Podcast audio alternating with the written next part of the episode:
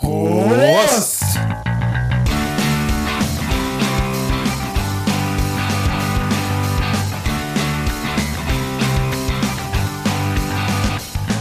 Zwei Flaschen Bier!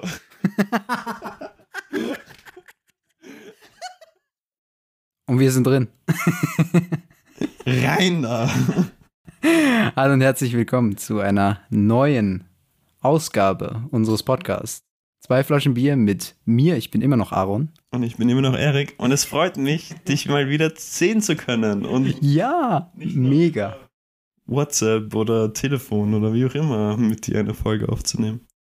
Ja, das letztens war eigentlich eine Katastrophe. Absolute Katastrophe. Aber naja, es liegt in der Vergangenheit. Wir nehmen eine neue Folge auf. Neue Woche, neue Folge. Neues Bier. Neues Bier. Und die machen wir jetzt mal schön auf. Ich weiß nicht genau, also meine Mama hat das Bier eingekauft, also wenn das nicht gut schmeckt, dann blame her. ja, ich habe sie gebeten, ob sie es mitnimmt. Okay. Wir trinken ein Edelweiß Hefetrüb Original. Geiler Titel. So. Prost. Pröstchen.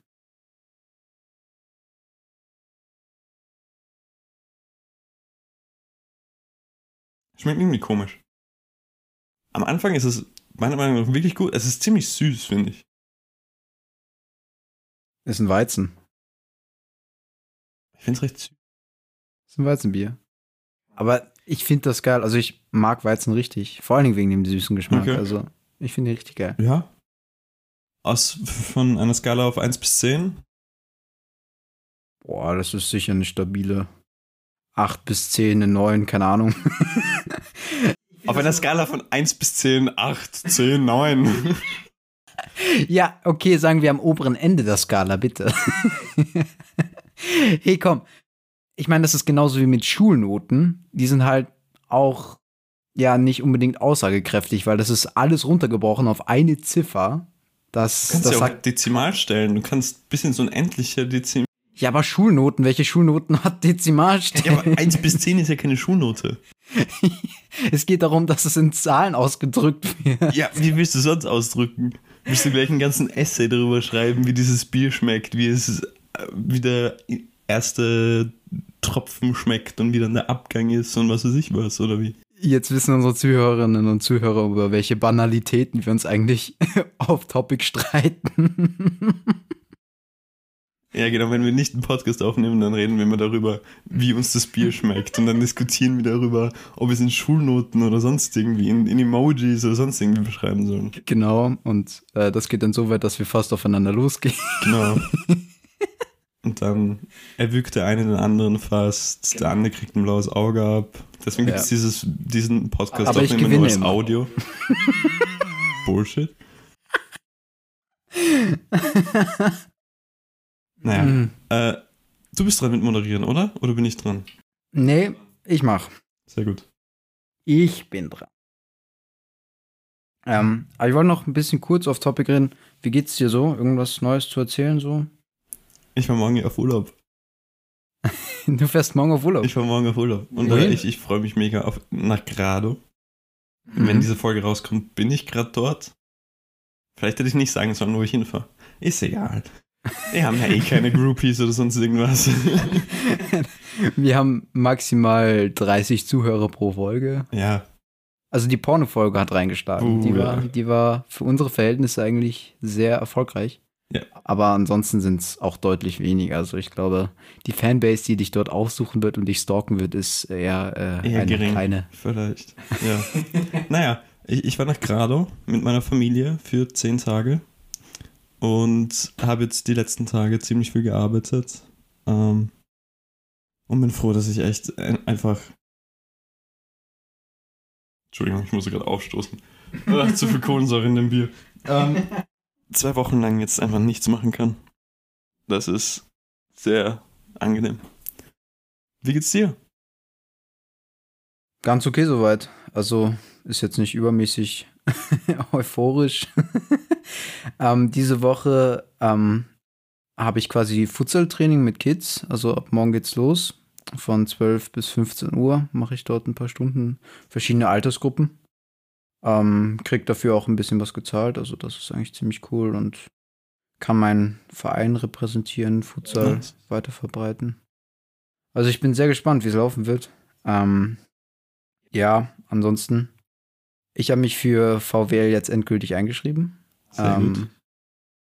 Ja, ich bin sehr gespannt, wie es laufen wird.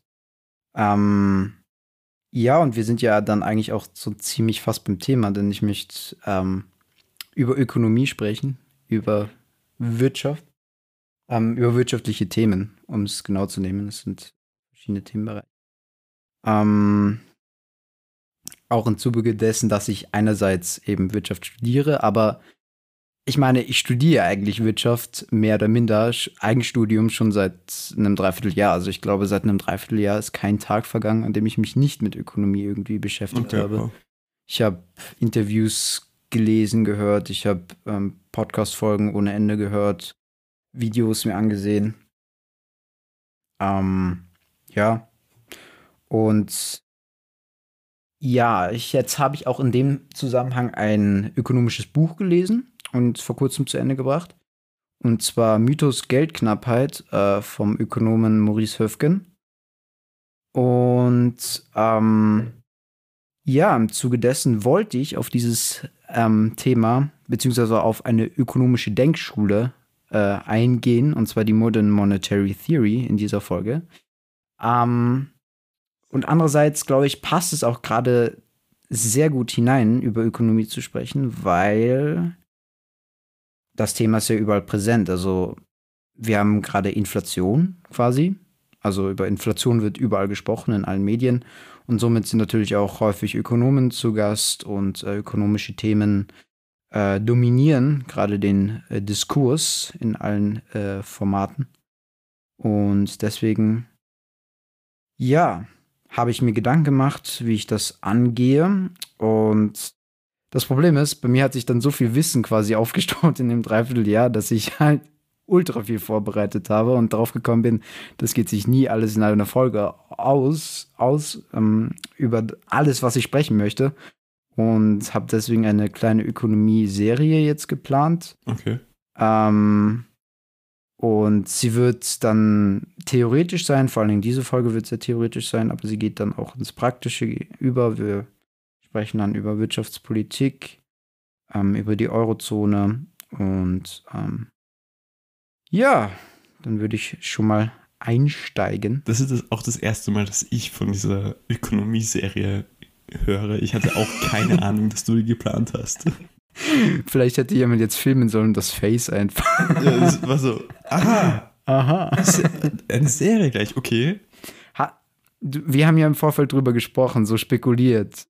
War es das, was du erwartet hast, oder war es was nein, ganz nein, ich, anderes? ich habe was ganz anderes. Ich, das Thema, das ich in der nächsten Folge ah, repräsentiere, das wird das sein, was ich. Aber jetzt, wo ich darüber nachdenke, eigentlich, eigentlich hätte ich es mir denken können, dass du etwas zumindest über Inflation jetzt machst, weil das halt echt überall gerade ist. ja. Ähm, also ein bisschen hätte ich mir schon denken können, ja. An dem Bier ist echt zu viel Kohlensäure. Ich muss die ganze Zeit aufstoßen. Ich auch, Die ganze Zeit so irgendwie so unangenehme Pausen. Tut mir leid. Wenn ich irgendwann rülpse in dem Video, es ist tut mir wirklich leid. Das sind nicht die Standards von Spotify, aber ich aber es geht einfach nicht. Vielleicht so in der Zukunft, wenn einfach so ein Feature bei Spotify kommt, dass man nicht nur mehr die Stimme hört, sondern auch den Mundgeruch. Oh, wow, nein, bitte nicht. Komm, fa- fang mit deinem Thema an, weil sonst, sonst kommen wir dann noch zu Themen. Also, uns- nee, war. Immer mal ein guter Start. also, ähm, die Ökonomie, beziehungsweise die Volkswirtschaftslehre, ist, äh, das muss man vorerst wissen, keine Naturwissenschaft, sondern sie wird äh, bei den Sozialwissenschaften eingeordnet. Ähm, da ist sie in ihren Analysen auch nicht so eindeutig wie die Naturwissenschaften. Also, wenn du etwas berechnest, klarerweise in, in der Physik, in der Ja. Mathematik, dann gibt es nur richtig oder falsch. Die Schwerkraft ist immer die Schwerkraft. Genau, ja. Zumindest ähm, auf der Erde. Ja. ähm, es gibt viele verschiedene Theorieschulen in der Ökonomie und es wird unterschiedlich über Ökonomie nachgedacht. Also es ist wirklich ein breiteres Spektrum. Ähm, die gängigste Lehre ist die Neoklassik und die ist an vielen ähm, Fakultäten mit wirtschaftlicher Ausrichtung Standard. Ähm, daneben gibt es auch Schulen wie die österreichische Schule, den Keynesianismus oder eben auch die Modern Monetary Theory. Und heute werden wir über das neoklassische Denkgebäude sprechen ähm, und dieses dem Denkgebäude der Modern Monetary Theory gegenüberstellen. Ähm, die Neoklassik ähm, ist ein vorneweg gesagt eher stumpfes Denkgebäude. das war auch der Struggle, warum, warum ich überlegt habe, oder war ich, wo, wo ich zwiegespalten war. Also ich habe gemerkt, ich bin voll interessiert an Ökonomie, aber ich wusste oder ich weiß, vermutlich wird mein Studium neoklassisch geprägt sein. Also es kommt natürlich auf die Professoren an, ähm, aber es ist die gängigste Lehre. Und dann war die Frage, ja, inwiefern muss man das halt studieren, wenn man dort etwas beigebracht bekommt, was ja eher mit der Realität eher wenig zu tun hat. Ähm, und ob ich dann, also ich möchte ja eher in Aufklärung Richtung gehen, also Journalismus ähm, oder ökonomischer Berater, Politik. Also es ist dieses Themenfeld ungefähr, wo ich einsteigen wollen würde. Ähm, und dann war die Frage, ob ich nicht eher Journalismus an der FH studiere. Das habe ich auch, glaube ich, in der ersten Folge dieses Podcasts erwähnt. Journalismus an der FH. Ja, kann sein. Ähm, und mich quasi selbst einarbeite im Eigenstudium. Ähm, ich meine, ich habe einen guten Freund, der selbst hat nicht studiert. Ähm, ich glaube, ich habe es auch schon mal erwähnt in dem Podcast, aber selbst äh, Coach, Trainer. Mhm. Aber hat nie Ernährungswissenschaften oder so studiert. Also man kann quasi auch etwas draus werden, selbst wenn man den Abschluss in dem jeweiligen Bereich nicht hat, sondern das einfach im Eigenstudium sich aneignet. Ähm, ja, aber ich habe mich jetzt doch für VWL entschieden, weil ich glaube, Journalismus wollen viele machen. Und Hi. Hi. Hi, Erik. Das ist schon mal der erste. Ups. Ups, ja. Und ich glaube, dann ist es ganz gut, wenn man irgendwas mitbringt, was vielleicht andere nicht so haben.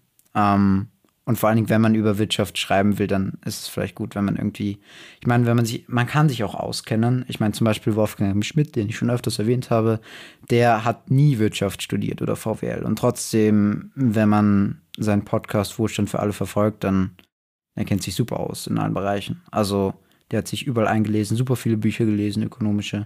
Also, er kennt sich wirklich gut aus. Ähm, und er schreibt ja auch zu Wirtschaftsthemen. Aber ja, ich glaube, der Abschluss ist halt immer das Erste, worauf die Leute schauen. Klarerweise, wenn man dann im Gespräch ist, kann man auch immer noch darlegen, dass man sich auskennt. Aber ja, leider ist der Abschluss wahrscheinlich immer noch mhm, das auch. Wichtigste. Und ja, ich meine, ich versuche das immer so zu sehen, zu sagen, dann, wenn man sich in der Neoklassik dann auskennt, weil man studiert hat, dann kann man die Theorie auch besser widerlegen. Ähm, das macht dann ja auch mehr Sinn. Auf jeden Fall, das neoklassische Denkgebäude ähm, prägt den wirtschaftlichen Diskurs und äh, wirtschaftspolitische Entscheidungen äh, in jeder Hinsicht. Und die Neoklassik, was ist die Neoklassik? Die Neoklassik ist die Lehre der Märkte. Ja? Der Markt regelt, der Wettbewerb spielt und die Wirtschaft, sie läuft. Ähm, dann gibt es viele Rechenmodelle, wie man Arbeitslosigkeit und so weiter berechnet. Und äh, die haben aber mit der Wirklichkeit meist eher wenig zu tun. Um, und das Witzige ist ja, der Staat und die Zentralbanken ähm, wurden von der Neoklassik vor 2008 komplett ignoriert. Und das ist auch der Grund, warum die Wirtschaftswissenschaften ähm, auch komplett versagt haben, die Krise, die Finanzkrise von 2008, 2009 äh, zu prognostizieren. Und sie waren auch nicht in der Lage, die korrekt zu analysieren, weil sie gar kein Verständnis haben von den Zusammenhängen bei Zentralbanken oder im Bankensektor, wenn sie sich damit nicht beschäftigen. Oh, wow, echt? Ja. Wow. Also der Wirtschaft, also jetzt, jetzt kann man ein bisschen, bisschen nachvollziehen, wie es um, um die Volkswirtschaftslehre so steht, ne? Also. Not so good. Not so good, nein. Die neoklassische Wirtschaftswissenschaft versagt einfach auf ganzer Linie und ist jedoch die gängigste Schule an den Fakultäten. Das ist halt Ein bisschen absoluter Wahnsinn. Aber hat natürlich dazu, damit zu tun, dass ähm, ja die wirtschaftlichen Umstände und wie unser Geldsystem funktioniert sich geändert hat. Aber die Professoren, die veröffentlichen, die wollen natürlich nicht. Das ist sicherlich auch ein psychologischer Faktor. Die wollen nicht plötzlich ihr Lebenswerk in Frage Mhm. gestellt haben. Ja, also die haben Bücher veröffentlicht und plötzlich ist das alles nicht richtig, was dort äh, gelehrt wird. Ähm, das ist sicherlich auch ein, ein Grund, warum, warum da es dort so wenig Fortschritt gibt. Es gibt Fortschritt, aber der kommt sehr, sehr schleppend äh, zustande. Eine Grundannahme der Wirtschaftswissenschaften, also der Neoklassik, ist, dass wir alle wieder Homo economicus handeln. Den kenne ich. Im Gegensatz zum Homo sociologicus. Also am Markt stets rational handeln, um als Käufer oder Verkäufer ein möglichst gutes Geschäft zu machen, was dann Theorien wie die von Angebot und Nachfrage bildet, eine Grundannahme, auf die sich viele weitere Annahmen und Rechenmodelle in der Neoklassik st- stützen. Und äh, dass man es auf dem Markt auch mit Phänomenen wie Werbung zu tun hat oder dass wir Kaufentscheidungen auch einfach mal aus dem Bauch heraustreffen, wird eigentlich gar nicht berücksichtigt.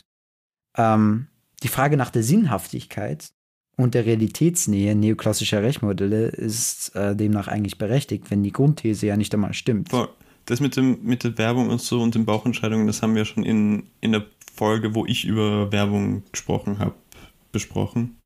Dass es sehr oft eben Kaufentscheidungen gibt, die man nicht ähm, trifft, weil das jetzt das beste Angebot ist zum besten Preis, sondern einfach, weil man gerade irgendwie aus dem Bauch heraus dieses Ding haben möchte.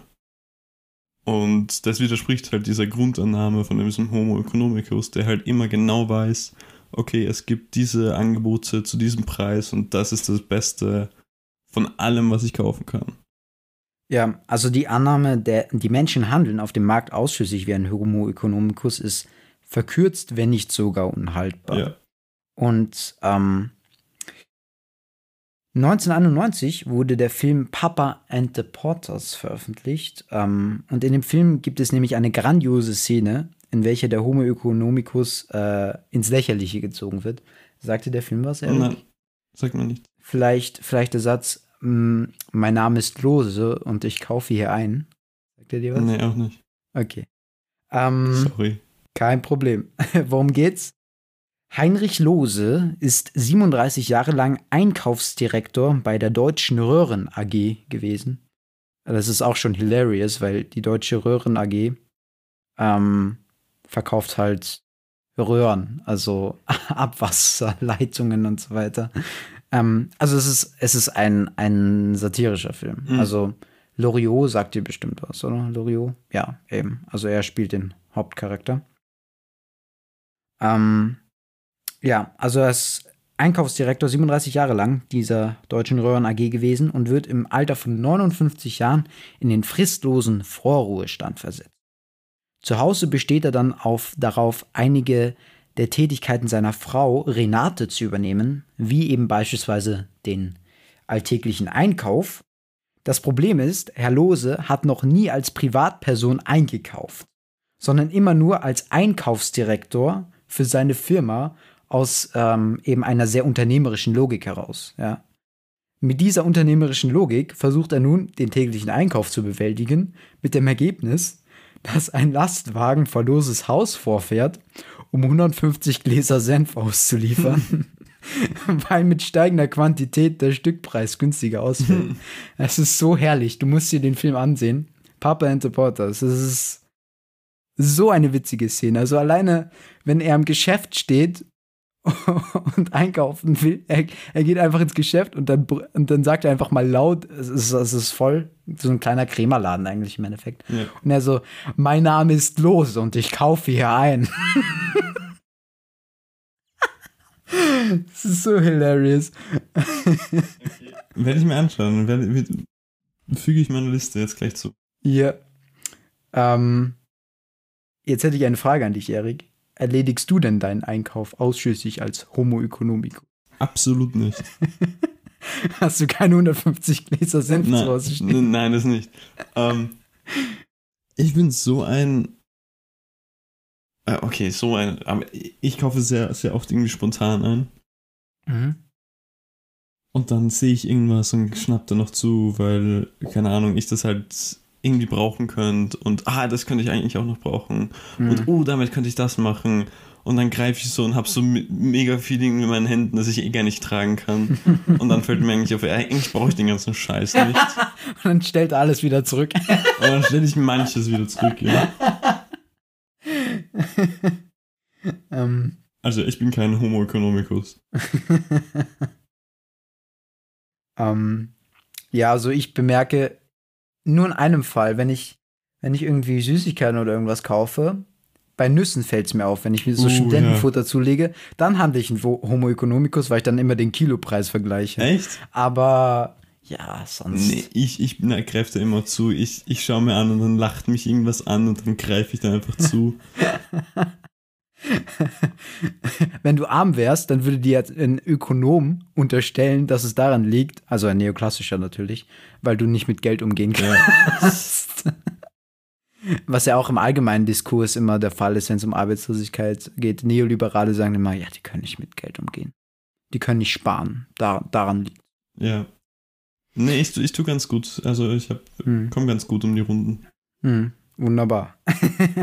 das neoklassische Denkgebäude prägt den meist zu zumeist ideologischen, irreführenden wirtschaftlichen Diskurs und hat in seiner Schlichtheit und Stumpfsinnigkeit in der Vergangenheit zu katastrophalen wirtschaftlich, wirtschaftspolitischen Entscheidungen geführt, zum Beispiel in Griechenland. Mhm.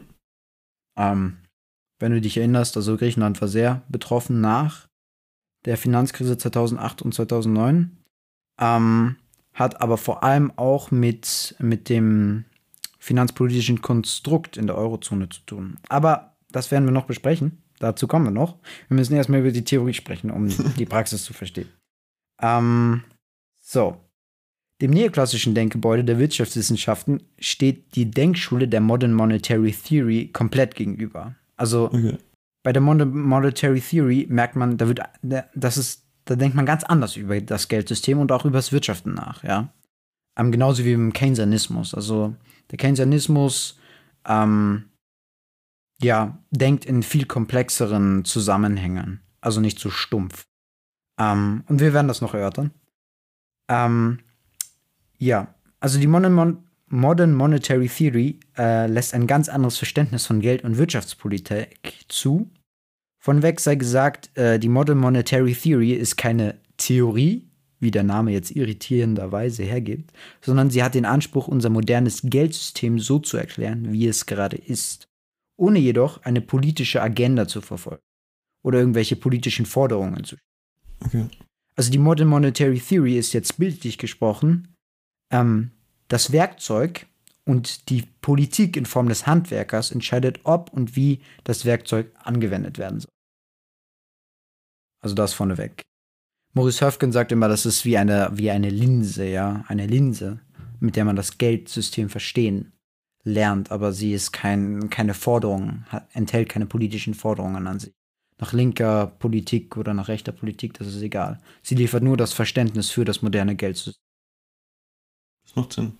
Und bevor wir auf die Funktionsweise unseres Geldsystems aus Sicht der Modern Monetary Theory zu sprechen kommen, müssen wir uns zuerst das neoklassische Denkgebäude ansehen, um zu verstehen, inwiefern im allgemeinen Diskurs über Geld nachgedacht wird.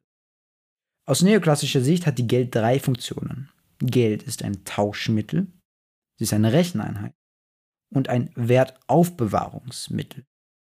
Diese drei Funktionen des Geldes ähm, lassen sich in der neoklassischen Theorie über die Entstehung wiederfinden. In dieser Theorie hat sich Geld als nützliches Tauschmittel etabliert, weil der Tausch sonst unpraktisch wäre. Also angenommen, Erik und ich Hi. treten in einen Tauschhandel. Ich habe ein Schwein. Nein, du hast ein Pferd. Oh, ich muss dich enttäuschen. dang. Also ich baue Getreide an und möchte ein Pferd, das meinen Pflug zieht. Und Erik hat so ein Pferd, weil es, er ist Pferdezüchter, was auch immer. Ja. Er hat zwar noch nie ein Pferd geritten, aber. Nee, er hat noch nie ein Pferd. Habe ich ein Pferd? Doch, ich habe ein Pferd live gesehen. Aber ich habe, glaube noch nie ein Pferd berührt. Okay, wenn du noch nie ein Pferd live gesehen hättest, meine Ich habe. Angst vor diesen Viechern, hey. Echt jetzt? Ja, also ich, ich habe Respekt, sagen wir so, ich habe den höchsten Respekt vor Pferden. Pferde sind wunderschöne Kreaturen, aber mit einem Tritt können die mich, sich, können die mich einen sicher umbringen. Und davor habe ich Angst. Genau. Wenn sie einmal ausscheren mit, ihrem, mit ihren Hinterfüßen, das dann Das einmal stimmt, ja. zack. Deswegen, ich, habe, ich, ich liebe Pferde. Diese Liebe kommt nur jedoch nie zum Ausdruck, weil er so Angst vor Pferden hat. Genau. Ich liebe Pferde so sehr, dass ich niemals ein Pferd reiten würde. Macht das Sinn? Wahrscheinlich nicht. Aber ja, ist egal. Kommen wir zurück zu deinem Beispiel. Mm, Ähm, ich muss schlucken. That's what she said. oh, das war eine unangenehme Pause. Okay. Okay. Okay, nochmal. Okay, kommen wir langsam zurück. Ich habe ein Pferd. Genau, du hast Pferde und ich baue Getreide an. Und ich möchte dein Pferd. Und ich biete dir dafür 100 Kilogramm Getreide an. Das Problem ist, Erik möchte mein Getreide nicht haben. Er kann damit nichts anfangen, denn er ist Pferdezüchter. So, jetzt haben wir ein Problem. Unser Geschäft kann nicht zustande kommen. Für dieses Problem gibt es auch einen Begriff in den Wirtschaftswissenschaften, ähm, die sogenannte doppelte Koinzidenz. Wenn wir unterschiedliche Bedürfnisse haben, können wir nicht tauschen. Aber wenn es ein Mittel dann gibt, welches alle akzeptieren, dann funktioniert der Tauschhandel auch wieder.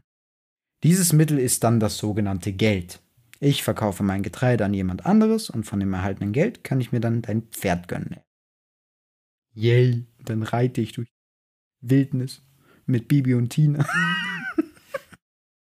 Bibi und Tina. Apropos, Wolfgang Schmidt hat so eine dreiteilige Serie zu Bibi und Tina gemacht und ich habe die Filme nie gesehen, aber damn, was für Shit diese Filme eigentlich sind. Also die, Es ist gerade ein Kino, äh, ein, ein Film ist im Kino gerade Ja. davon. Ähm, ich habe nur das Ende gesehen, weil ich halt danach den, den Kinosaal geputzt habe.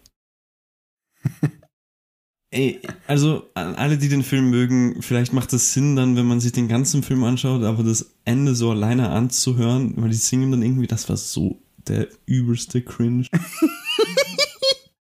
ja okay, es sind glaube ich Kinderfilme, aber Ja, schon, aber, aber es gibt auch Kinderfilme, die halt nicht cringe sind. Und das ist halt ein Film, wo du einfach so, so, so du ziehst so zusammen, dass du. Ja, okay, verstehe ich. Aber ich finde ja nicht einmal das Cringe das Schlimme, sondern die Ideologien, die da vertreten Ja, werden. ich habe auch noch nie einen Bibi und Tina Film angeschaut. Also, Wenn es um, um Flüchtlinge geht oder wenn es um die Eigentumsideologie geht, also bitte hört euch, also es gibt eine dreiteilige Serie irgendwie, Wolfgang Schmidt hat drei Filmanalysen zu den Bibi und Tina Filmen gemacht bis jetzt. Hört euch die an. Es ist Wahnsinn, was, was, was, was diese Filme so erzählen. Und welche Ideologien Kinder jetzt schon zu verarbeiten haben. Ähm, ja, okay, kommen wir nochmal zurück. wir schweifen so oft ab mittlerweile. Okay. Ähm, ja, also ich habe jetzt ein Pferd, Erik, wunderbar. So eben hat das mit dem Tauschintermediär begonnen. Man hat das begonnen zu benutzen und am Anfang waren das eben Sachen wie Salz, Gewürze oder Edelmetalle und später eben unser modernes Geld. Und klassische Ökonomen glauben, das Geld sei wie eine Ware, auf welche sich alle geeinigt haben. Und diese Ökonomen werden deshalb auch die Metallisten genannt. Sie sprechen dem Geld einen intrinsischen Wert zu. Vor allen Dingen früher, wo die Könige immer äh, Geld quasi, ähm, Edelmetalle quasi äh, Ja, zu Geld verarbeitet haben. Ja, deswegen, weil, weil das Kupfer ist oder weil das Gold ist, deswegen hat es einen Wert. die Metallisten, das hört sich an wie so eine deutsche Heavy Metal Rockband. Die Metallisten. Begrüßen Sie unsere sieben Ökonomen. Und sie bilden die Band der Metallisten. Also, falls jemand da draußen einen Bandnamen sucht, gern geschehen. Hast schon bei Patentamt angemeldet, oder? Nee, nee, aber weiß nicht, ein paar Bier reichen als, als Belohnung für uns, dass wir die Idee gebracht haben. Ja, genau. Das passt schon. Was soll ich deine IBAN vorlesen? Ja, bitte. Ich habe meine Geldtasche gar nicht da. Egal. Packen wir in die Beschreibung. ähm, ähm, eine Frage an dich, Erik. Denkst du, Geld hat einen intrinsischen Wert? Ist dir Geld wichtig? Nein. Well. Nein. Ich habe ihn auf dem falschen Fuß erwischt. Absolut, das war gerade aus dem Nichts. Ich habe noch immer an die, an die Rockband gedacht. Ähm. Ja, also Geld an sich ist mir nicht wichtig, aber ich glaube, dass man ohne Geld halt in der heutigen Welt irgendwie nicht wirklich weit kommt. Deswegen ist es mir halt schon irgendwie ein bisschen wichtig, sodass ich halt, weiß nicht, überleben kann oder so. Hm. Ich denke genauso, also ich würde sagen, einfach Geld ist Mittel zum Zweck. Ja, genau. Also insofern ist es wichtig, dass man sich seine Grundbedürfnisse davon stillen kann. Aber einen intrinsischen Wert hat das nicht für mich. Sagt, ist auch nicht charakterbildend, also da sind mir andere Dinge viel wichtiger. genau. Ich, ich habe mir vor kurzem einen Film angeschaut. Tatsächlich zwei Filme, die so ein bisschen gegen den Neoliberalismus irgendwie ein bisschen. Also ich habe es so zumindest interpretiert, keine Ahnung, ob das wirklich so. Ähm, Fight Club, weil die ja auch da irgendwie die großen Banken oder so irgendwie zerstören möchten. Ja. Und Into the Wild. Ja. Ich weiß nicht, ob du den Film gesehen hast. Den nicht, aber Fight Club ist ein grandioser Film. Fight Club ist ein grandioser Film. Into the Wild ist ein genauso grandioser Film. Der macht sich ein junger. Habe hab ich dir nicht sogar Fight Club empfohlen? Kann sein, dass du mir Fight Club empfohlen hast. Ich habe ihn jetzt angeschaut. Ich fand ihn sehr nice. Ja. Ähm, aber Into the Wild, da geht es um einen, einen jungen College-Absolventen in Amerika. Ähm, basiert übrigens auf einer echten Geschichte. Also, das ist tatsächlich passiert. Der ja ziemlich wohlhabend aufgewachsen ist und sich dann einfach eines Tages entschlossen hat, dass er quer durch Amerika fährt mit seinem Auto und einfach Sachen erlebt. Und irgendwann, weiß nicht, wird sein Auto dann kaputt. Er übernachtet irgendwo, es ist irgendwie eine, ein Murenabgang oder sonst irgendwas, das Auto wird kaputt. Und er macht sich dann einfach auf den Weg zu Fuß und wandert dann halt die ganze Zeit irgendwo herum, arbeitet mal da, mal hier für ein bisschen Geld, um sich ein paar Pro Proviant und so zu kaufen. Und sein Ziel ist dann, nach Alaska zu gehen und dort halt in der Wildnis zu überleben. Und ich habe das halt so interpretiert, dass er sich halt von dieser Konvention, dass halt Geld wichtig ist und, weiß nicht, von diesem ganzen kapitalistischen Grundgedanken halt irgendwie lossagt mhm. und halt einfach mal sein Leben leben möchte. Und sich halt nicht Sorgen darum machen möchte, ob er jetzt in fünf Jahren genug Geld hat, um sich ein mhm. neues Auto zu kaufen, um immer die schönsten Klamotten zu haben und so weiter und so fort. Werte, die halt irgendwie von seinen Eltern oder so hm. in dieser Geschichte, zumindest meiner Meinung nach, verkörpert wurden. Hm. Und es ist ein wunderschöner Film. Wirklich, wirklich cool. Ich habe jetzt mega Bock, irgendwie einmal quer durch Amerika per Anhalter irgendwie zu fahren, weil es einfach so schön ist und so eine schöne Geschichte. Ähm, sehr empfehlenswert. Ähm, was mir dazu einfällt, ich habe, ähm, es gibt eine, ich glaube, es ist eine Steuerung F-Doku über Aussteiger, einen Aussteiger. Ähm, haben sie gedreht, der wohnt auf einer Insel. Europäische Insel. Ich glaube, davon habe ich gehört. Ähm, Ganz alleine. Auf einer unbewohnten Insel, oder? Nein, nicht unbewohnt. Oh. Ähm, aber er hat sich dort irgendwie ein Haus, irgendwie, aber er ist deutscher Staatsbürger ursprünglich, aber er hat dort ein eigenes Haus, muss keine Miete zahlen und so weiter. Verzichtet äh, auf großteils Konsumgüter und so weiter. Also er lebt dort ähm, wirklich bescheiden, aber dafür auch viel freier als ähm, Arbeitnehmer in unserer mhm. Gesellschaft. Ähm, das Faszinierende, was ich jedoch ähm, an dieser Doku wahrnahm, war, dass er trotzdem einmal im Jahr für zwei, drei Monate zurück nach Deutschland kam, um dort zu arbeiten. Und das, das ist genau der Punkt irgendwie. Also, das repräsentiert ja, dass das, auch wenn du versuchst auszusteigen, wenn du nicht komplett irgendwie auf, auf die äh, konsumistischen Erzeugnisse der Kapitalgesellschaft, dieses kapitalistischen Systems verzichten willst, bist du auch, kannst du diesem System nicht entrinnen. Wunderschöner Film dazu, Oscar-Preis gekrönt, wie auch immer, Nomadland. Geht, da geht es genau das Gleiche. Sie, sie fährt in einem Van quer mhm. durch Amerika das ganze Jahr und über Weihnachten arbeitet sie dann für Amazon oder sonst irgendwas. Mhm. Um sich dann halt Sprit und was weiß ich was die ganze Zeit zu leisten. Genau das Gleiche. Du kannst dem Ganzen irgendwie nicht entrinnen. Ja. Und das ist auch das, was mir, mir der Film halt irgendwie so gezeigt hat. So, eben, irgendwann ist, ist man halt immer an diesem Punkt, wo du dich wieder an, an, an den Kapitalismus wenden musst und halt genau. doch nicht ganz frei sagen kannst von dem. Ja.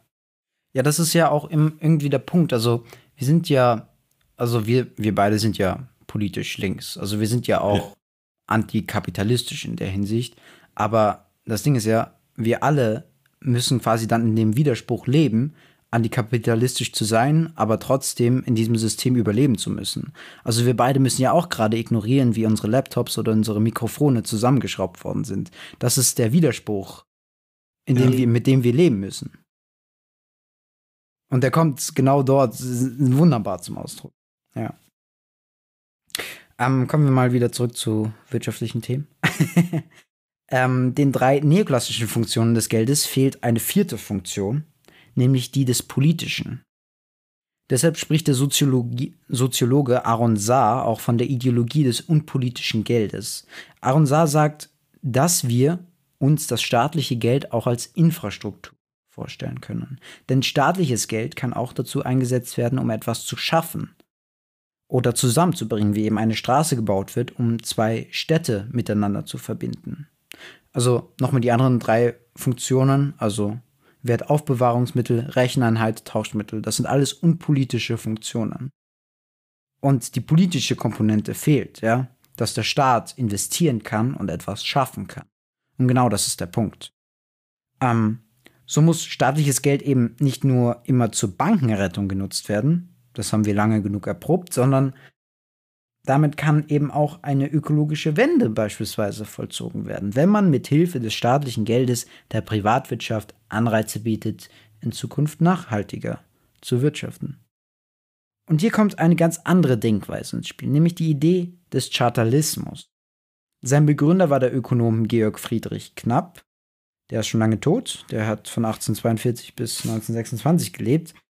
Und was ist los? Sorry, das war so. Der ist schon lange tot. Das heißt nicht, dass er unbedeutend war, aber er ist schon lange tot. Das hat sich so angehört, das wäre so eine kleine, wäre so ein bisschen abwertend, so, ja, der ist schon lange tot, der hat keinen Plan mehr. Ja, naja, es irgendwie, das heißt ja die Modern Monetary Theory, aber die, auf die Ideen, die sich die Modern Monetary Theory bezieht, wie zum Beispiel den Chartalismus, der ist schon alt. Okay, okay, okay. Das wollte ich damit eben ausdrücken. Und Hat sich nicht so angehört.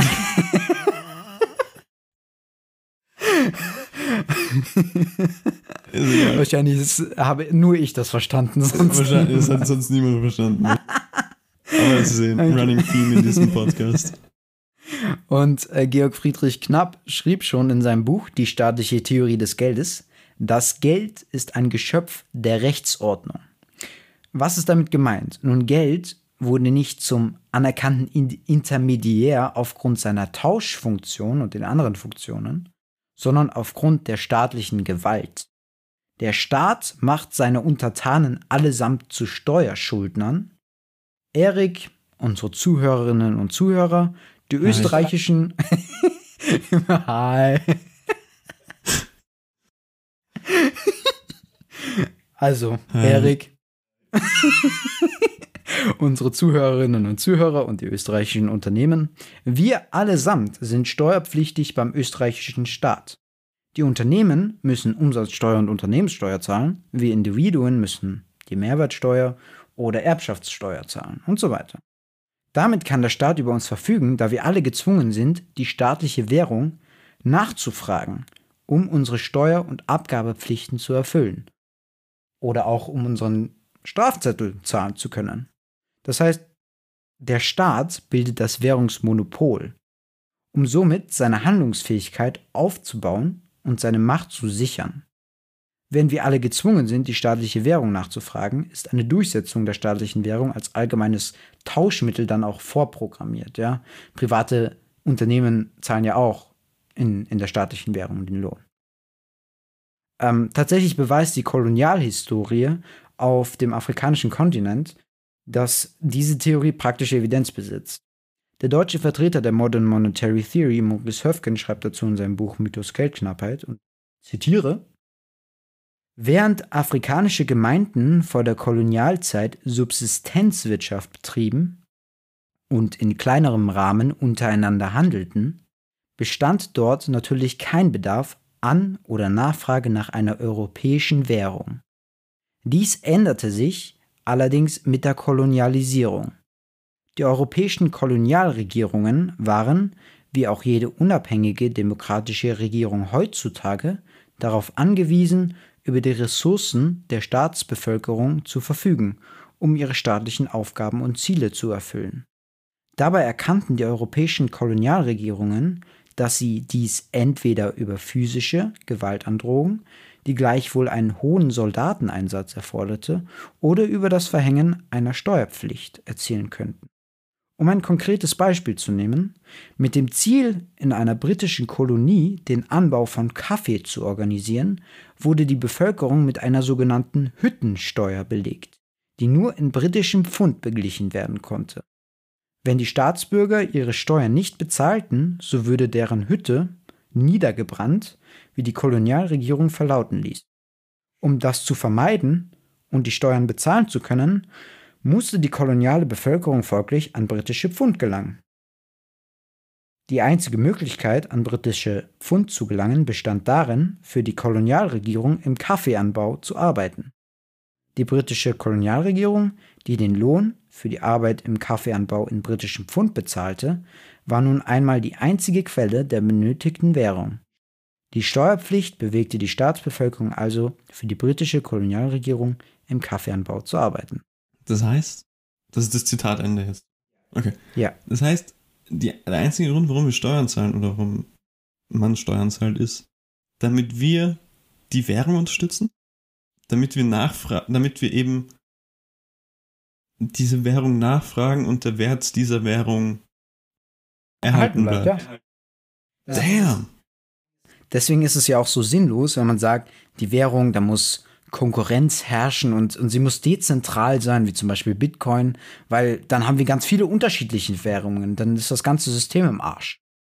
Deswegen wäre es auch so fatal, wenn der Staat sein Währungsmonopol aufgibt und jetzt sagt, Bitcoin zur allgemeinen Staatswährung erklärt. Wow. Damn. Also ich weiß nicht, wie es euch geht, aber ich habe gerade was gelernt. Anhand des Beispiels des Kolonialismus lässt sich klar erkennen, dass eine Nachfrage nach einer harten Währung eine politisch gemachte Nachfrage ist und nicht über die Tauschmittelfunktion alleine erklärt werden kann. Zudem muss daraus logisch geschlussfolgert werden, dass Steuergeld ein Mythos ist. Denn Geld wächst nicht auf Steuerzahlern. Das Steuergeld gibt es nicht. Margaret Thatcher, ein Gesicht des Neoliberalismus, hat schon mal gesagt, There's no such thing as public money, there's only taxpayers' money. Und damit suggeriert, dass Geld knapp wäre. Aber in Wahrheit ist es umgekehrt. Es gibt nur das Geld des Staates. Und Steuergeld ist ein Mythos. Damit argumentieren immer neoliberale und neoklassische Ökonomen, wenn sie sagen, etwas wäre nicht finanzierbar, weil Geld knapp sei, weil es vom Steuerzahler kommt. Das Geld der Steuerzahler gibt es gar nicht. Es gibt nur staatliches Geld. Der Staat muss erst das Geld ausgeben, um es über Steuern und Abgaben wieder einziehen zu können. Um diesen Zusammenhang besser zu verstehen, sollte man sich vielleicht beispielsweise das Gesellschaftsspiel Monopoly vor Augen halten. Ich hasse dieses Spiel. Sorry. Wieso? Aber ich hasse dieses Spiel. Es ist, dauert einfach viel zu lang. Aber ja, ich, ich finde das Spiel so geil. Ich liebe dieses Spiel. Ich finde das so herrlich. Ich kann mir vorstellen, dass du das liebst. Aber ich finde, es, ist einfach zu langweilig. Es ist einfach zu lang. Und dann stolpert man über irgendwen und muss dem wieder 500 Euro zahlen.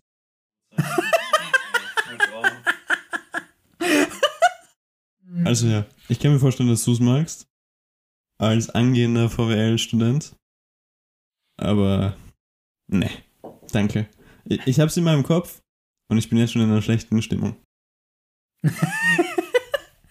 Aber Bier hebt dich gleich wieder in die bessere Stimmung. Immer. Ähm, also zurück zum Monopoly. Zu Spielbeginn werden an jeden Mitspieler erst 1500 Geldeinheiten ausgezahlt, damit diese dann im Spiel genutzt werden können in Form von Steuern und Abgaben, die dann wieder an die Monopoly-Bank zurückfließen. Genauso ist es mit dem Wirtschaftskreislauf. Erst muss der Staat irgendwann mal das Geld ausgezahlt haben, damit Mhm. wir untereinander, damit dieser Geldkreislauf überhaupt entstehen kann. Das heißt, dieses Steuergeld, von dem viele reden und, und was weiß ich was, gibt gibt's nicht, weil eigentlich alles Geld vom Staat ist, das halt irgendwann mal ausgegeben wurde oder ausgeteilt wurde und jetzt Ja. durch irgendwelche Ausgaben, was weiß ich was, immer auf einer regulären Basis immer zurückgeholt wird vom und auch wieder ausgeteilt wird dann wieder. Genau. Okay. Jetzt haben wir erstmal geklärt, warum sich eine bestimmte Währung überhaupt durchsetzt. Aufgrund der Steuerpflicht. Weiteres müssen wir dann noch klären, woher das Geld denn überhaupt ursprünglich kommt, wenn es in Das Umlauf wäre meine kommt. nächste Frage gewesen. So, woher kommt dann aber das Geld, das man ursprünglich ausgeteilt? Wir müssen daher über den Bankensektor und über den Zusammenhang von Vermögen und Schulden sprechen. Aber es ist eine Frage an dich, Eric. Ach shit. Wie hoch glaubst du ist der Netto-Schuldenstand der Welt? Also wenn man Vermögen minus Schulden, also wenn man die Schulden von den Vermögen abzieht. In Euro, in Prozent, in was ist, was ist du? Also in Prozent zu. Egal, nenn mir einfach eine Boah, Zahl. ich hab, es gibt da irgendwie so ein Instagram-Video. Ich, kann, ich hab das so vor Augen, wo irgendjemand sagt, oh, die Welt hat bla bla bla viele Schulden. An wen? So, ich kann mich daran erinnern, dass es dieses Instagram-Video gibt.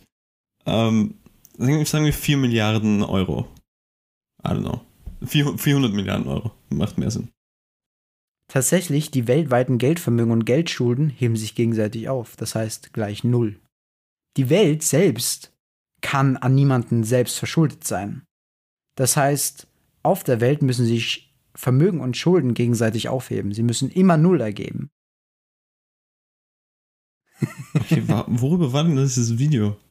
Ich meine, es macht Sinn, ja, jetzt wo du sagst, macht Sinn. Das ist, das ist, eben, das war halt der Punkt von diesem Video.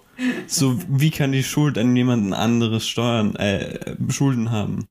Ähm, aber wahrscheinlich war da halt irgendwie, weiß nicht, so, ähm, Inflation oder so irgendwie eingerechnet, dass halt durch die Inflation Geld weniger wert wurde und man Vergiss die Inflation. Die Welt als ein Ganzes hat keine Schulden gegenüber jemand anderem. Das bedeutet, die Schulden auf der Welt müssen immer irgendwo anderes Vermögen geben. Und die Nettoschulden, wenn man also Vermögen von Schulden, äh, wenn man die Schulden von den Vermögen abzieht, müssen immer Null ja, ja, macht schon Sinn. Also, das heißt, Schulden und Geldvermögen sind zwei Seiten derselben Medaille. Es gibt kein Geldvermögen ohne Schuldner. Geld ist somit immer Ausdruck einer Schuldbeziehung. Nehmen wir die einfachste Schuldbeziehung überhaupt. Wenn du einen Kaufvertrag eingehst, Erik, etwas kaufst, begleichst du diese Schuldbeziehung, welche du zum Verkäufer hast, mit Geld. Die einfachste ökonomische Regel in einer Volkswirtschaft lautet, die Ausgaben des einen sind die Einnahmen des anderen und das Geldvermögen des einen sind die Schulden des Aber das ist ja nicht so. Du verlangst ja für die, für einen Pferd, verlangst ja nicht genau denselben Preis, den das Pferd dich gekostet hat. So, wenn du es so denkst, oder? Also am Markt. Sondern du, du, du, du schaust, wie ist die Konkurrenz, wie ist der Preis von den Konkurrenten, wie viel habe ich irgendwie Arbeit. So, Nein, nur der Vertrag, der Kaufvertrag zwischen dir und dem Verkäufer ist die Schuldbeziehung. Die begleichst du mit dem Geld, was er fordert von Ja, dir. ja. Aber das, ist, das tritt in der Realität selten auf, dass es wirklich eins zu eins gedeckt wird. Dass das, was du. Ach so, nein, ich weiß, was du meinst, sorry. Ich dachte jetzt, dass der Aufwand von einem, der das verkauft, dem Preis, dem Preis gleich ist. Aber das, was du verkaufst, ist gleich das, was du bekommst. Ja. Es geht nur um die Schuldbeziehung. Welchen Preis er verlangt, ist jetzt nicht erstmal. An was anderes gedacht. Ist mal. Ja, okay. Ähm, Frage an dich, Erik. Nächste Chance.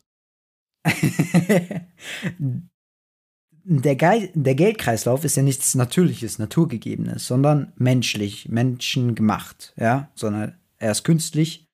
Woher kommt dein Geld denn ursprünglich? Was denkst du? Woher kommt das Geld? Von den Menschen. das ist.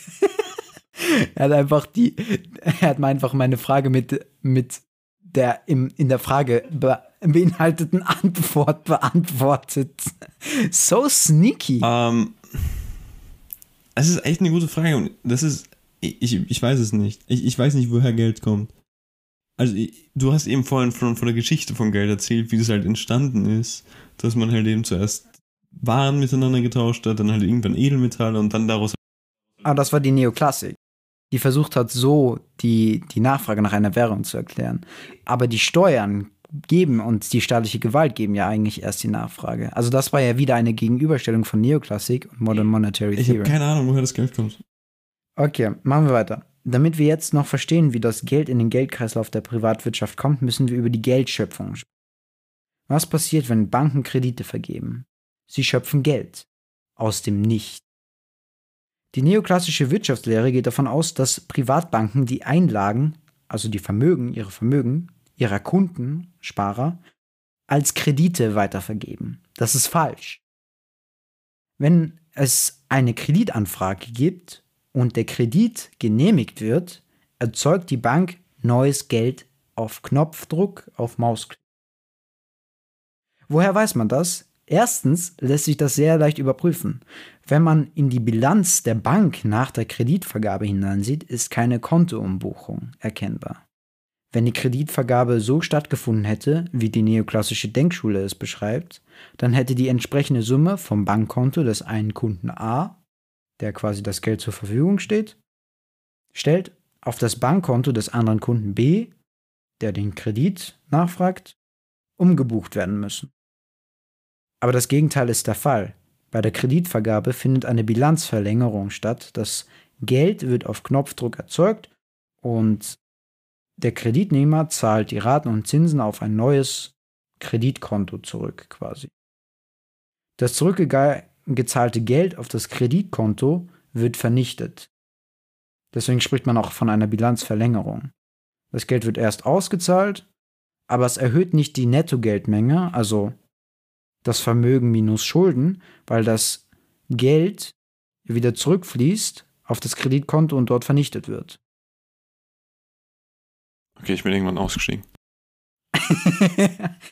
netto Geldmenge muss immer netto. Netto heißt immer Vermögen abzüglich der Schulden. Also die Kredit, wenn, wenn du einen Kredit nachfragst, erhöht das schon die Geldmenge, aber nicht die Netto-Geldmenge. Verstehst du? Ja, ja. Also Geldmenge ist immer das eine, aber die Netto-Geldmenge ist immer die Geldmenge minus die Schulden. Und wenn du einen Kredit aufnimmst, musst du diesen entstehen Schulden gleichzeitig. Es entsteht Geldvermögen, aber auch Schulden. Ja. Und Ja. wenn du die Schulden zurückzahlst, entziehst du wieder denselben Betrag plus Zinsen dem Geldkreislauf, also ist die Geldmenge im Endeffekt nicht gestiegen. Okay. Ich glaube, ich habe so ein bisschen, aber das ist ein bisschen zu hoch dann für mich, glaube ich. Zweitens sagen die Banker selbst, dass das die übliche Vorgehensweise ist. Und man hat das, man hat auch den Geldschöpfungsprozess genau wissenschaftlich empirisch dokumentiert. Ähm, in den ersten zehn Minuten des Dokumentarfilms Ökonomia wird eine Kreditaufnahme in einer Bank simuliert und genau dokumentiert. Mit dem Ergebnis, dass die Kreditvergabe genauso stattgefunden hat, wie eben von mir beschrieben. Auch diverse Angestellte von Geschäfts- und Zentralbanken haben diese Vorgehensweise bereits in der Vergangenheit öffentlich bestätigt. Also zum Beispiel Zentralbanker von der Bank of England, der National Bank of England, also der Zentralbank in, in England. Aber auch ähm, Angestellte von Privatbanken. Ähm, doch welches Geld entsteht denn jetzt dort genau? Dieses Geld wird als sogenanntes Fiat oder Giralgeld bezeichnet. Aber es gibt noch einen dritten Ausdruck, der gefällt mir am besten. Der Ausdruck Buchgeld. Denn damit wird beschrieben genau, was dieses Geld ist, nämlich nicht. Geld, welches auf der Bank liegt, steht praktisch in Büchern geschrieben. Also nur übertragen sind, in Wahrheit liegt es in Codes von Einsen und Nullen auf den Servern vor, Aber Buchgeld passt trotzdem, weil es jetzt für, für die Analyse jetzt nicht. Also es ist egal, ob es jetzt im Buch drin steht oder auf Servern vorliegt. Also anders erklärt, wenn du deine Bank-App öffnest, dann steht eine Kontozahl, Erik. Sagen wir 10.000 Euro. Das heißt, die Bank schuldet dir 10.000 Euro. Und das hat sie in ihre Bücher geschrieben. Das, das steht auf ihren Konten. Ich glaube, ich habe gerade ein erstes Bild gehabt. Ähm, wenn wir uns das alles zu Gemüte führen, dass Geld auf Knopfdruck entsteht und bei Banken nur in Büchern steht, dann kommen wir doch nur zu einem Schluss, dass Geld keinen intrinsischen Wert haben kann. Es ist lediglich ein Versprechen. Das Versprechen, dass man sich davon Waren und Dienstleistungen kaufen kann. Und so müssen wir auch Bankkonten und Geldüberweisungen anders verstehen lernen. Geld fließt bei Überweisungen nicht. Geld, das in Büchern steht, kann nicht aufstehen, woanders hinlaufen und sich selbst dort wieder in ein anderes Buch, also ein anderes Bankkonto, einkleben. Bankkonten sind vergleichbar mit Excel-Tabellen. Wenn ich dir, Erik, einen Betrag von 50 Euro überweise, dann reduziert meine Bank den Kontostand auf meinem Konto um 50 Euro und deine Bank erhöht daraufhin den Kontostand deines Kontos um 50 Euro. Da ist nichts geflossen. Maximal nur die Information, dass dein Bankkonto um denselben Betrag erhöht werden soll. Das funktioniert wie vergleichbar auch mit Anzeigetafeln in Fußballstadien. Stadien. Also auf, auf Mausklick kann dort 1000 zu 0 auf, dem, auf, auf der Anzeigetafel stehen. Das ist egal. So, jetzt haben wir verstanden, wie private Verschuldung funktioniert und dass dabei Buchgeld geschöpft wird. Wie sieht es denn jetzt bei Staatsverschuldung aus? Und ein kleiner Spoiler von weg, ein Staatshaushalt funktioniert nicht wie ein Privathaushalt. Doch wenn wir wissen wollen, wie der Staat Geld ausgibt, müssen wir zur Veranschaulichung erstmal den Bankensektor skizzieren. Wir haben verschiedene Akteure. Wir haben einerseits den Staat, wir haben die Zentralbank, wir haben private Geschäftsbanken und wir haben private Bankkonten, wie du und ich welche hey. sind, ja? Hi, Erik. um, der Staat, besser gesagt das Finanzministerium, hat ein Bankkonto bei der Zentralbank. Die privaten Geschäftsbanken haben auch alle ein Konto bei der Zentralbank. Wir privaten Akteure, also wir Individuen, Erik und ich, ihr Zuhörerinnen und Zuhörer, ähm, aber auch die Unternehmen, wir haben kein Konto bei der Zentralbank. Wir können nur ein Konto bei der Geschäftsbank eröffnen. So, jetzt wird es etwas komplizierter. Wir haben nämlich ein mehrstufiges Geldsystem. Der Bankensektor besteht aus grob genommen zwei Geldkreislaufstufen, welche sich nicht kreuzen. Unten in der Privatwirtschaft haben wir den Kreislauf des Fiat-Geldes, des Buchgeldes, was ich gerade ja. beschrieben habe. In diesem Kreislauf gibt es nur private Akteure.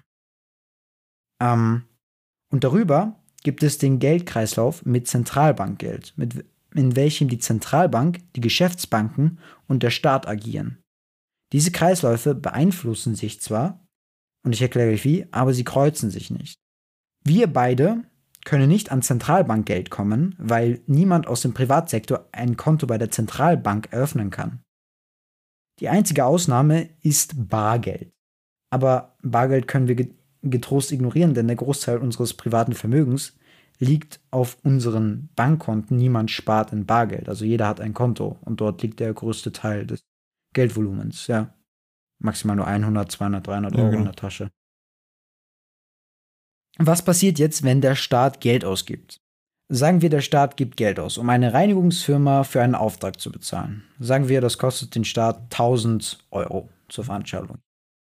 Dann reduziert die Zentralbank das Zentralbankkonto des Finanzministeriums, das die Ausgaben tätigt, um diese 1000 Euro, um diesen entsprechenden Zentralbankgeldbetrag von, von 1000 Euro und erhöht dann das Zentralbankguthaben auf dem Zentralbankkonto der jeweiligen Geschäftsbank der Reinigungsfirma. Also, nochmal. Die Reinigungsfirma hat ein privates Konto bei einer Geschäftsbank.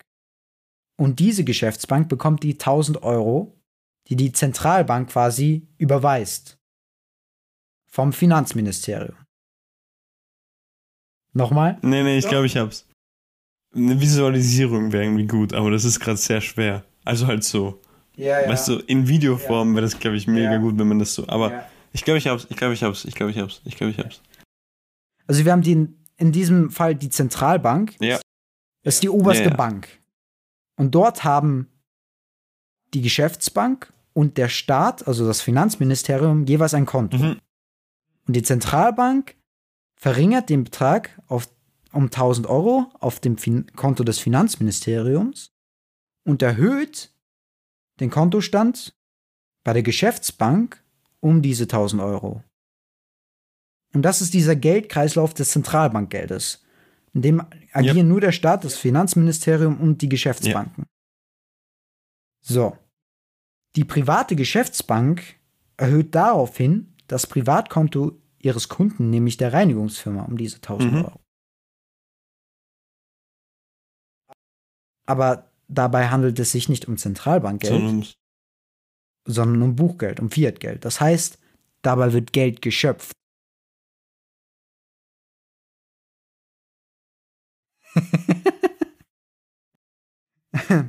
Was passiert hingegen, wenn die Reinigungsfirma jetzt Steuern zahlt? Es läuft genau umgekehrt ab. Die Geschäftsbank reduziert das Konto der Reinigungsfirma um den jeweiligen Betrag, sagen wir 500 Euro Steuern.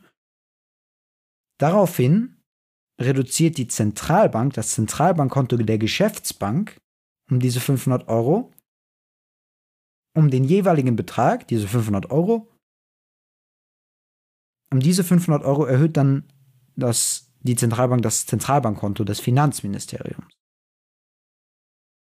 Was kann man daraus schlussfolgernd sagen? Erstens, wenn der Staat Ausgaben an die Privatwirtschaft tätigt, also Staatsausgaben, wird neues Buchgeld geschöpft, weil Zentralbankgeld Mhm. nicht in diesen unteren Kreislauf gelangen kann. Und wenn die Privatwirtschaft Steuern an den Staat zahlt, wird Buchgeld vernichtet. Das Zentralbankgeld geht ans Finanzministerium, das Giralgeld ist weg. okay, ja, macht Sinn. Anders gesagt, Staatsausgaben erhöhen die Geldmenge des Privatsektors, machen uns alle, die im Privatsektor ak aktiv sind, also mich, Erik, die österreichischen Unternehmen. Erik.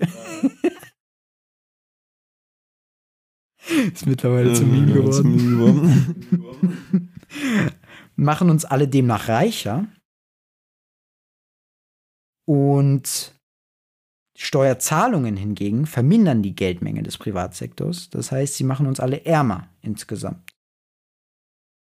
So, jetzt haben wir uns einmal angesehen, wie der Staat Geld ausgibt.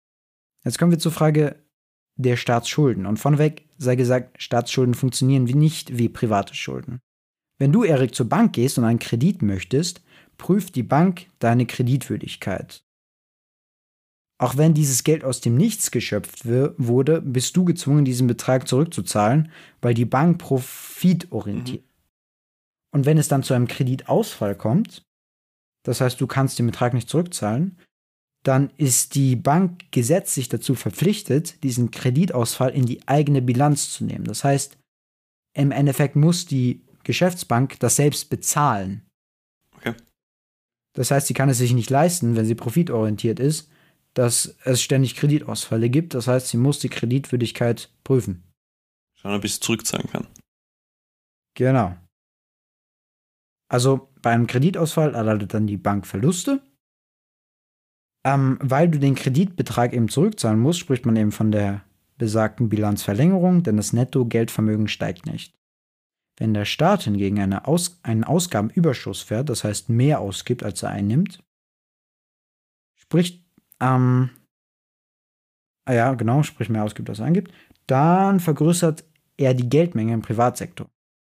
Denn der Staat muss seine Schulden nicht zurückzahlen. Das klingt, klingt jetzt intuitiv, vielleicht absurd, aber der Staat muss seine Staatsschulden nicht zurückzahlen und kann daher in eigener Währung niemals pleite gehen. Warum nicht? Weil der Staat das Währungsmonopol besitzt und seine Kreditwürdigkeit bei seiner eigenen Zentralbank keine Grenzen hat. Wenn ein Individuum seinen Kredit bei einer Geschäftsbank nicht zurückzahlen kann, wird dieses Individuum auch in Zukunft keinen Kredit bei einer anderen Bank bekommen. Die Zentralbank hingegen ist dem Staat unterstellt. wenn der Staat frisch geschöpftes Geld von der Zentralbank anfordert, kommt sie dem auch in der Regel ja. nach. Warum tut die Zentralbank das? Weil die Politik immer am längeren Hebel sitzt. Provokativ könnte man sagen, ja, wenn der Zentralbanker nicht will, dann entlässt man ihn und stellt einen neuen an. Und wenn der auch nicht will, dann stellt man ihm vielleicht eine Verlängerung seines Passes nicht aus. Also die Politik sitzt am längeren Hebel und wenn sie neu, frisches, geschöpftes Geld braucht, um Staatsausgaben zu tätigen, dann kommt die Zentralbank dem immer nach. Das ist auch zum Beispiel in den USA so. In der Eurozone ist es komplizierter, kommen wir noch dazu, aber die Fed, die Federal Reserve, die Zentralbank in den amerikanischen Staaten, wenn Donald Trump, wenn Joe Biden jetzt, der ja auch MMT gerade macht, also der ein unglaublich hohes Investitionsprogramm in Auftrag gegeben hat, neues Geld braucht, dann ruft er bei der Fed an und die Fed druckt ihm das. Stell dir vor. Was hältst du von dem, was du hier bis jetzt gehört hast? Ähm, so in Ansätzen, glaube ich, habe ich das in der Schule gelernt. So genau nicht. Und einiges äh, bereitet mir Kopf, Kopf zu brechen.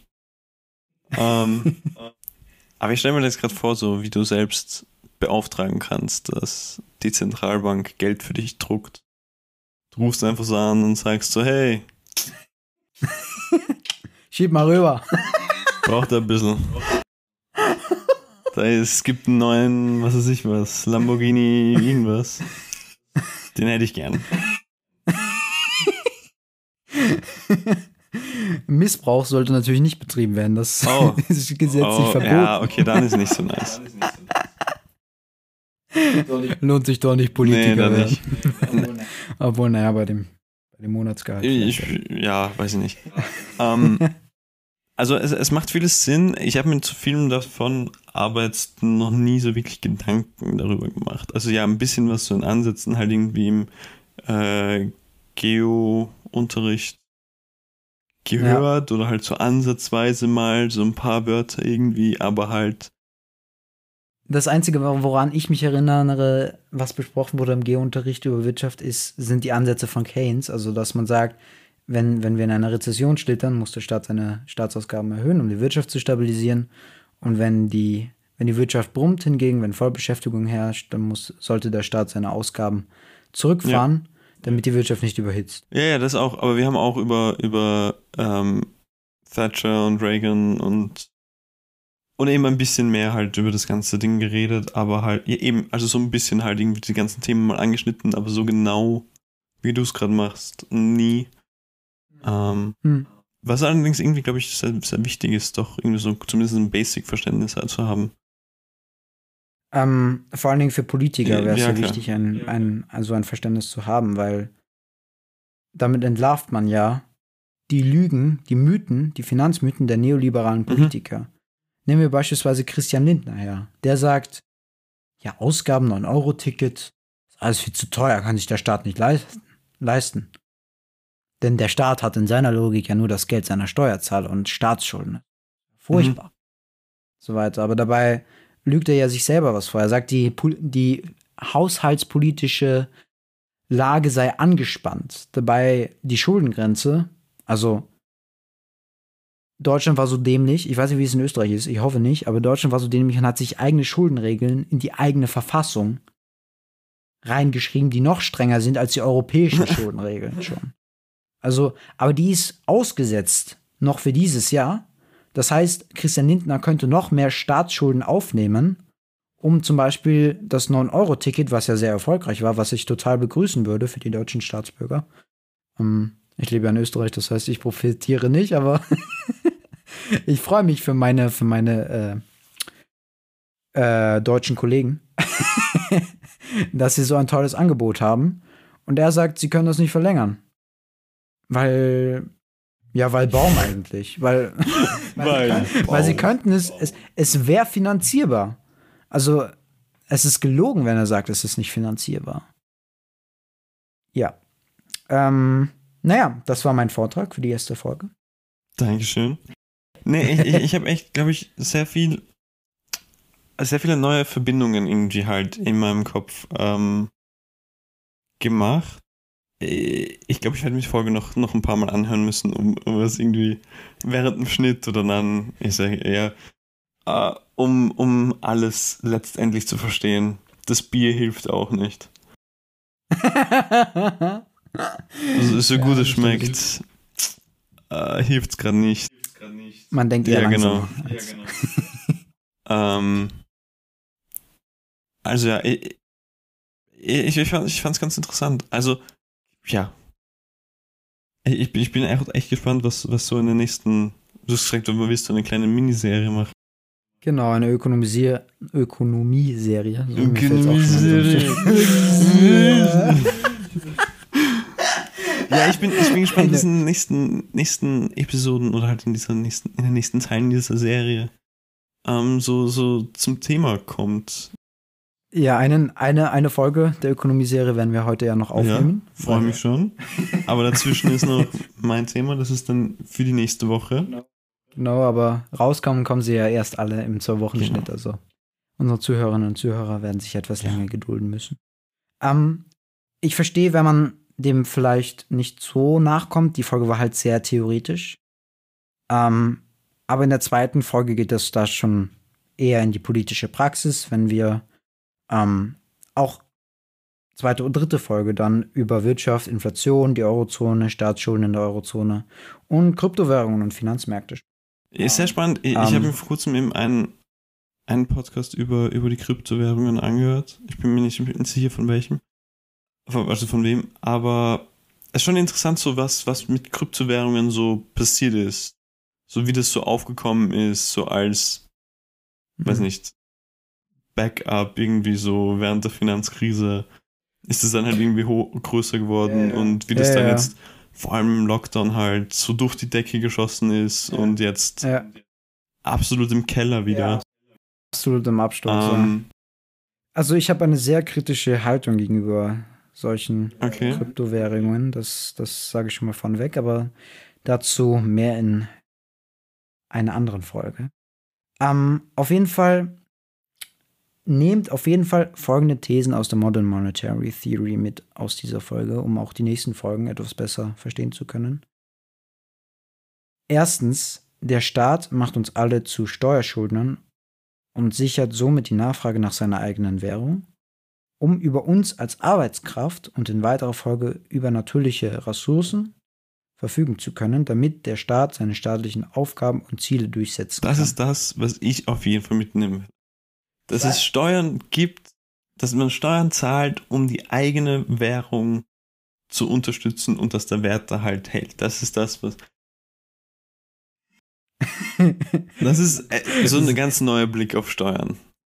Du siehst aus, als hättest du gerade so einen Brainfuck. Habe ich auch ein bisschen. Zweitens, Geldknappheit ist ein Mythos. Zentralbanken schöpfen Zentralbankgeld aus dem Nichts und Geschäftsbanken schöpfen Fiatgeld aus dem Nichts. Drittens, der Staatshaushalt funktioniert nicht wie ein Privathaushalt. Ein Privathaushalt muss erst Geld einnehmen, um welches ausgeben zu können. Der Staat hingegen muss erst Geld ausgeben, um welches einnehmen zu können. Ist es, äh, es gibt ja VWL und BWL. Ja. Viele VWLer sagen, dass die BWLer eigentlich keine wirklichen Wissenschaft äh, Wirtschaftler sind. Sind sie auch nicht. Weil sie halt eben also dieses betriebswirtschaftliche Denken ja. auch auf den ja. Staat dann anwenden. Genau. Deswegen ist es auch fatal, wenn ähm, BWL-Studenten finanzpolitische, ja, ist ja so, finanzpolitische Sprecher von Parteien werden, weil sie diese mikroökonomische Brille mhm. aufhaben, aber makroökonomisch gar nicht denken können. Sie können nur im Zusammenhang eines einzelnen Unternehmers, eines einzelnen ja. Akteurs in der Wirtschaft, in der Privatwirtschaft denken.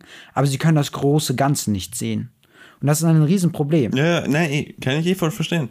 Ich wollte nur, Weil, wollte nur dein, deine mhm. Sichtweise als Volkswirtschaftslernstudent äh, eben darauf. Ich, ich habe das nur irgendwie halt gehört einmal, deswegen wollte ich nur sehen. Ja. Es, es macht natürlich Sinn, dass man, wenn man halt auf einen Betrieb schaut, dass der ganz anders funktioniert als dann halt eine gesamte Volkswirtschaft. Ja. Und dass man das ja. nicht einfach eins zu eins umlehnen kann. Genauso wie man nicht einen privaten Haushalt mit dem staatlichen Haushalt äh, gleichsetzen kann. vielleicht in daher gehen vielleicht nur ein Beispiel. Ist zwar schon etwas vorneweg gegriffen, aber machen wir es doch, weil du es angesprochen hast. Ähm, BWLer ähm, verstehen makroökonomische Zusammenhänge nicht, wenn es zum Beispiel um Löhne geht. Zum Beispiel der Chefberater von Christian Lindner, äh, Lars Feld heißt er, ähm, war auch schon lange im, im Rat der Wirtschaftsweisen, also so ein Sachverständigenrat, welche die Bundesregierung in Wirtschafts wirtschaftlichen äh, Zusammenhängen berät.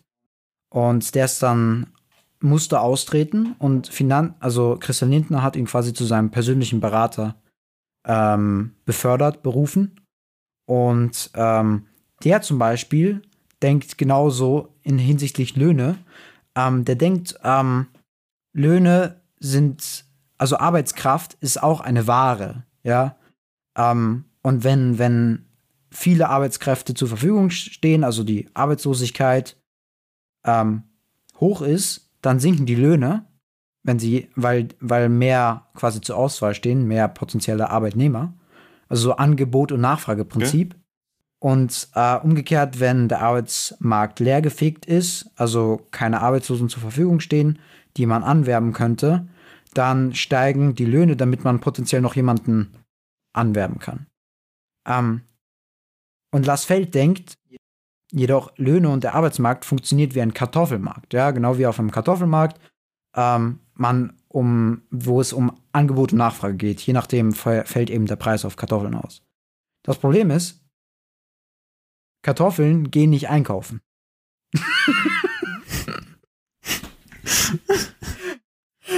Ey, das heißt, Vergleiche sind so genial immer. Ich liebe solche Vergleiche. Kartoffeln gehen nicht einkaufen.